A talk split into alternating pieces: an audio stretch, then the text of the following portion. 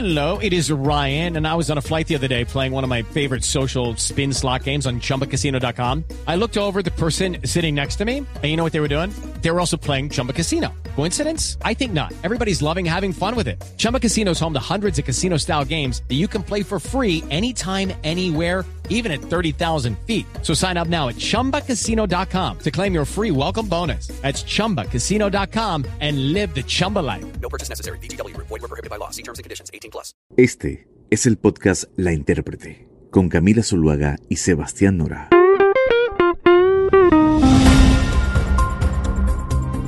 Hoy en la intérprete pues tenemos que hablar de cambio climático y de la cita que se está dando en Glasgow, capital de Escocia.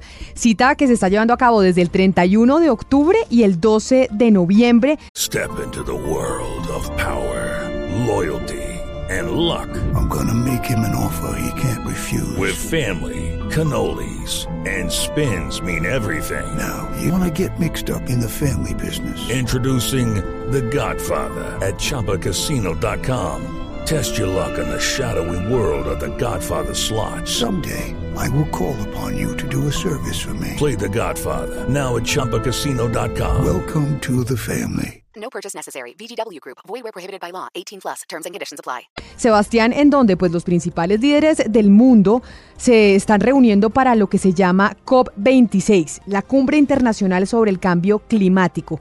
Las siglas COP en inglés quieren decir la Conferencia de las Partes. Es una reunión anual de casi 200 países que forman parte de la Convención Marco de las Naciones Unidas sobre el Cambio Climático que nos pues tiene que preocupar a todos.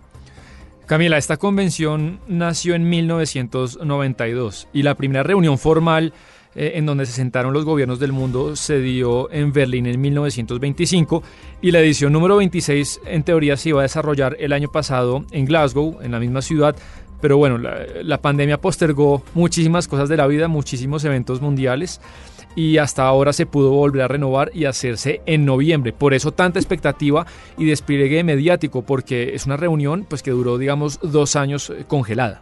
Y además, Sebastián, porque uno la va a estar eh, oyendo durante muchos años más, como lo hicimos, por ejemplo, o como escuchamos el acuerdo de Kioto, el protocolo de Kioto que se firmó en 1997. Esa fue la primera vez a nivel mundial que los gobiernos reconocieron el problema del calentamiento global y pues fijaron unas metas específicas de reducción de las emisiones. Después, en el 2015, se adoptó ese famoso acuerdo de París que que escuchamos repetir y repetir, según el Acuerdo de París, los gobiernos se comprometieron a esto y no se está cumpliendo.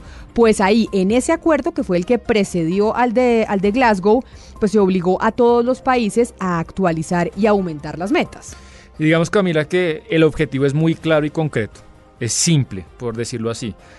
Que la suma de todas las reducciones eh, de emisiones durante estos años debe ser suficiente para que el aumento de la temperatura media de la Tierra no supere los 2 grados centígrados y en la medida de lo posible por lo menos 1.5. Esa es la medida, el objetivo central de la Convención eh, Anual de COP de las Naciones Unidas.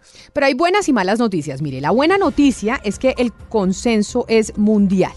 ¿Por qué? Porque el consenso es mundial, porque días antes de que se diera la cumbre esta de COP26, se publicó un estudio, Sebastián, que dice que el 97% de las investigaciones sobre el aumento de la temperatura de la Tierra dicen que no se debe a ciclos naturales, y digamos a la naturaleza eh, como tal, sino a la acción del ser humano. En eso hay un consenso total entre los gobiernos y pues eh, la ciencia, pero la mala o pésima eh, noticia es que la concentración en la atmósfera de estos gases no ha dejado de aumentar pese a los diferentes tratados y los compromisos que hicieron los líderes mundiales y en el 2020, año de pandemia, volvió a marcar un nuevo récord que muestra un incremento de la intensidad y la frecuencia de los fenómenos meteorológicos extremos como los huracanes, las sequías y los incendios.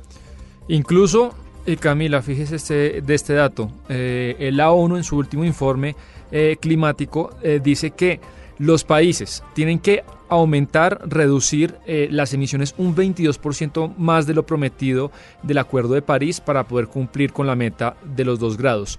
Y un 50% más si se quiere realmente conseguir el objetivo, la meta de que el calentamiento solamente llegue a 1.5 grados. Hay que, hay que decir, explicar que estos grados, Camila, son respecto a niveles preindustriales, antes de que arrancara, digamos, eh, el capitalismo de manera masiva y acelerada como, como lo conocemos. Pero vamos, porque no oímos unas voces, Sebastián, de quienes han intervenido en esta cumbre del COP26.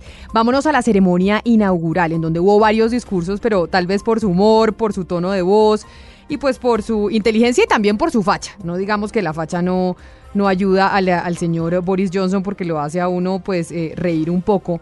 Oigamos eh, el discurso o el momento en el que Boris Johnson, el eh, primer ministro del Reino Unido, le da la bienvenida a los líderes del mundo y pues habla con pesimismo de la situación actual. El reloj se mueve rápidamente para terminar la vida humana en la Tierra como la conocemos. Estamos hoy en la misma posición que tenía James Bond de salvar la Tierra.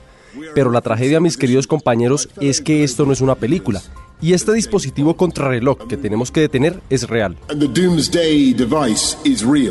Y mientras estaban los grandes políticos y, líderes del mundo eh, inaugurando el, el, COP, Camila, a las afueras de la inauguración estaba una concentración liderada por la activista ambiental Greta Thunberg, eh, criticando a los políticos mientras hablaban y digamos que ella eh, asusaba a sus seguidores diciendo que el cambio está en ellos y que no hay que fiarse ni seguir a los políticos. Adentro de esta conferencia hay políticos y gente poderosa pretendiendo tomar nuestro futuro de manera seria de todas las personas que están siendo afectadas por la crisis climática. Pero el cambio no va a provenir de ellos adentro de esta conferencia. Allá no hay liderazgo. El liderazgo está acá con nosotros. Ahora, pero pues si ponemos las cosas en sus justas dimensiones, la realidad es que pues poco van a servir convenios y programas. Si China, que no fue porque Xi Jinping no fue y Biden le dijo que era el colmo que no hubiera ido, Estados Unidos e India, que son eh, de los países más grandes del mundo, no hacen cambios de fondo. Aquí no importa los acuerdos a los que se llegue, no va a pasar absolutamente nada, porque sin ellos el calentamiento global será imparable. Le voy a dar una cifra. Estos tres países aportan el 50% de las emisiones globales. China el 27%, Estados Unidos el 14% e India el 7%. Y China no fue.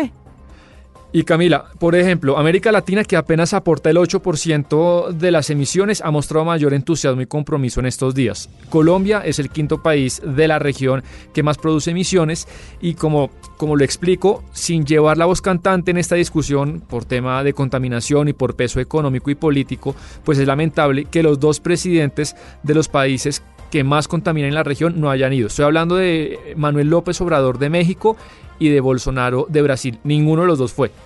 Pero mire, es lamentable como usted lo dice, pero oigamos eh, al presidente de Ecuador, Guillermo Lazo, que hizo un anuncio histórico sobre una propuesta que tienen países como Ecuador y Colombia para el mundo y el tema de la deuda externa. Ofrecemos al mundo el compromiso de Ecuador de 60 mil kilómetros cuadrados más de reserva marina para provocar este gran canje de deuda por conservación. Invertiremos esos recursos para preservar esta reserva marina y también el Parque Nacional Galápagos. Es así como demostramos nuestro compromiso decidido de avanzar hacia una transición ecológica que nos permita un desarrollo económico productivo y sostenible.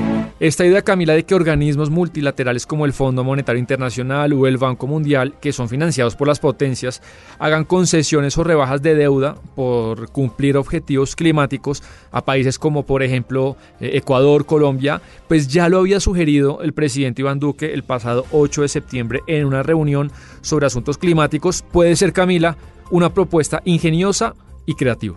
Este puede ser sin duda, Sebastián, un mecanismo útil y creativo para repartir las cargas de la reducción de emisiones, viendo las posibilidades económicas entre países desarrollados y nosotros. Y también porque hay un debate sobre quiénes han contaminado más para industrializarse y que no es justo repartir las mismas exigencias. Lo que dice China, dice, ay, ustedes en la Unión Europea, ustedes señores Estados Unidos, ya se industrializaron, ya contaminaron lo que tenían que contaminar y ahora que yo me estoy industrializando, que es lo mismo que dice la India, ahora sí me quieren frenar las emisiones de carbono cuando ustedes ya lo hicieron. Claro, los países desarrollados cogieron eh, para desarrollarse una autopista y ahora le están pidiendo o se le pide a América Latina que coja una trocha para industrializarse. Entonces yo creo que esa propuesta puede tener pues buen futuro si, si le simpatiza a los países ricos. El otro país, por ejemplo, eh, que es Argentina, que tiene unos niveles de endeudamiento que lo tienen al borde del default, también se sumó a esta idea de Ecuador y de Colombia el martes pasado de canjear compromisos ambientales por deuda. Por el lado de Colombia, ya que usted lo menciona, el presidente Duque tomó bastante en serio la cumbre y llevó a Escocia una nutrida delegación encabezada por el ministro de Minas, que es el, eh, ministro Diego Mesa, y dentro de los anuncios más destacados de la semana en esa cumbre, pues se cuenta el de la presentación de la estrategia climática de largo plazo de Colombia, que es E2050, la cual enuncia la ruta que va a manejar el país para ser un territorio carbono neutral. Duque se está metiendo en la agenda verde sin lugar a dudas. Sí, quizás quiere ser el sello que, deje, que quiera dejar en su pospresidencia. Otro, otra cosa que se dijo importante es, se presentó Camila el proyecto EDEN. ¿Qué es el proyecto EDEN? Es, un proyecto destinado para el departamento del Meta en el que se generará una inversión de 33.5 millones de dólares financiados por Alemania, Noruega y Reino Unido para luchar contra la deforestación, que es un departamento que sí ha sufrido mucho la deforestación en estos últimos años. ¿Y sabe qué se espera, Sebastián? Un anuncio que beneficiará la protección de áreas marinas junto a Panamá, Costa Rica y Ecuador. Hay que decir que durante este viaje a Glasgow hemos visto al presidente colombiano tener reuniones con el presidente francés Emmanuel Macron, con el primer ministro del Reino Unido Boris Johnson, con el exsecretario de la ONU Antonio Guterres, con el enviado especial de Estados Unidos para el clima John Kerry, secretario general de la OCDE Matías Corman y el príncipe Carlos eh, de Gales. Se encontró por ahí con, eh, con el presidente Joe Biden, pero eso fue solo un puñito en, en el pasillo, nada más. Estas otras sí han sido reuniones bilaterales. Sí, con Joe Biden no fue una reunión formal. Hablaron 30 segundos, algunos medios hablaron de encuentro, pues yo creo que no fue un encuentro. Hasta ahora Camila pues Duque no ha logrado la foto con Biden, pues la foto en un encuentro bilateral formal. Vamos a ver si antes de ir se lo logra. Otra persona que, que, tuvo una participación, no tiene una participación eh, destacada, creo yo, en la cumbre, es el ministro de Minas y Energía, Diego Mesa, que al segundo día lo invitó el set que preparó la BBC especial en Glasgow para hablar de cómo Colombia pues, nos ha golpeado tanto el cambio climático. Por ejemplo, puso eh, el ejemplo del huracán Iota que le pegó a, a Providencia y yo creo que digamos un pedacito de esa entrevista de Diego Mesa en la BBC. El 70% de nuestra matriz de energía depende de fuentes hídricas. En este gobierno, las fuentes de energía de fuentes renovables no convencionales ha pasado de menos del 1% y terminará en el gobierno teniendo cerca del 15%. Eso significa que Colombia tendrá una de las matrices de energía más limpias del mundo. Nuestro objetivo de fuentes eólicas y de solares es de tener el 20 y 25% para el 2030. Hay un problema, y es que seguimos teniendo cerca de 500.000 familias que no tienen acceso a energía. En el mundo hay un billón, y son personas que tienen que usar madera y eso contribuye a la deforestación. Otro punto importante que no sé si es tal vez la primera vez en donde los empresarios, los grandes ricos del mundo tienen semejante protagonismo es el anuncio que hizo el fundador y presidente de Amazon, el señor Jeff Bezos, que prometió 2 mil millones de dólares para la protección de la tierra en África a través de su fundación Bezos Earth Fund. Escuche al señor Bezos y ahí es donde usted se va a dar cuenta que, bueno, los millonarios hoy juegan un papel importantísimo y están a la par de los eh, líderes políticos del mundo. El sector privado debe jugar un rol importante para reducir las emisiones de carbono. Las compañías deben tomar una posición de liderazgo. Amazon ha tomado esto en serio y se ha comprometido a que sus operaciones tengan cero emisiones para el 2040, lo que es 10 años antes de los objetivos de la cumbre climática. Amazon se empeñará en que sus emisiones sean limpias y con sistema de envío con fuentes limpias y renovables. Bueno, es un anuncio que yo creo que todos aplaudimos. Yo, Camila, por ejemplo, sí creería que en las siguientes eh, convenciones los empresarios de este nivel deberían tener más protagonismo y vocería porque si los estados no se unen con los grandes conglomerados y multinacionales va a ser muy complicado. Yo creo que es un esfuerzo compartido y sí es importante que le, pienso yo, que le den más espacio a, gente como Besos o, o Buffett o, el que usted se le, se, le, venga a la cabeza. Pues el señor Elon Musk o los, o los grandes ricos del planeta que finalmente también están contaminando y tienen mucho dinero para salvar esta tierra que es la única que tenemos. Acuérdese que el príncipe, mm, el príncipe de Gales le dijo ¿Es el príncipe de Gales, el, hijo de Carlos? ¿O cómo se llama? El, eh, el príncipe, de Gales. El príncipe de Gales. Que le dijo a Elon Musk y a los millonarios, oigan, en vez de estar pensando en irse a Marte, ir a la Luna y todo, porque no más bien piensan en cómo colaboran para arreglar este planeta en donde estamos. Sí, yo, yo creo que tiene que haber más protagonismo de ellos. Y para cerrar, yo creo, Camila, que definitivamente el gesto político de Duque es ese, el, es el sello que él quiere dejar. Vamos a ver si después de que deja de ser presidente es algo un poco ficticio o de cara a la galería, sino realmente su carrera después eh, eh, termina siendo como la de un político o, un, o un pensador del tema verde. Aquí en la intérprete hemos hablado, Sebastián, de a qué se va a dedicar el presidente Iván Duque cuando salga del gobierno, porque él sale muy joven, sale de 46 años, entonces tal vez ve en la agenda verde una posibilidad para dedicarse después de que salga de mm, pues de la Casa de Nariño. Yo sí prefiero a Duque dando charlas por el mundo de cambio climático que, que especulando acá con la política que ya tenemos demasiados expresidentes dedicados a esa tarea.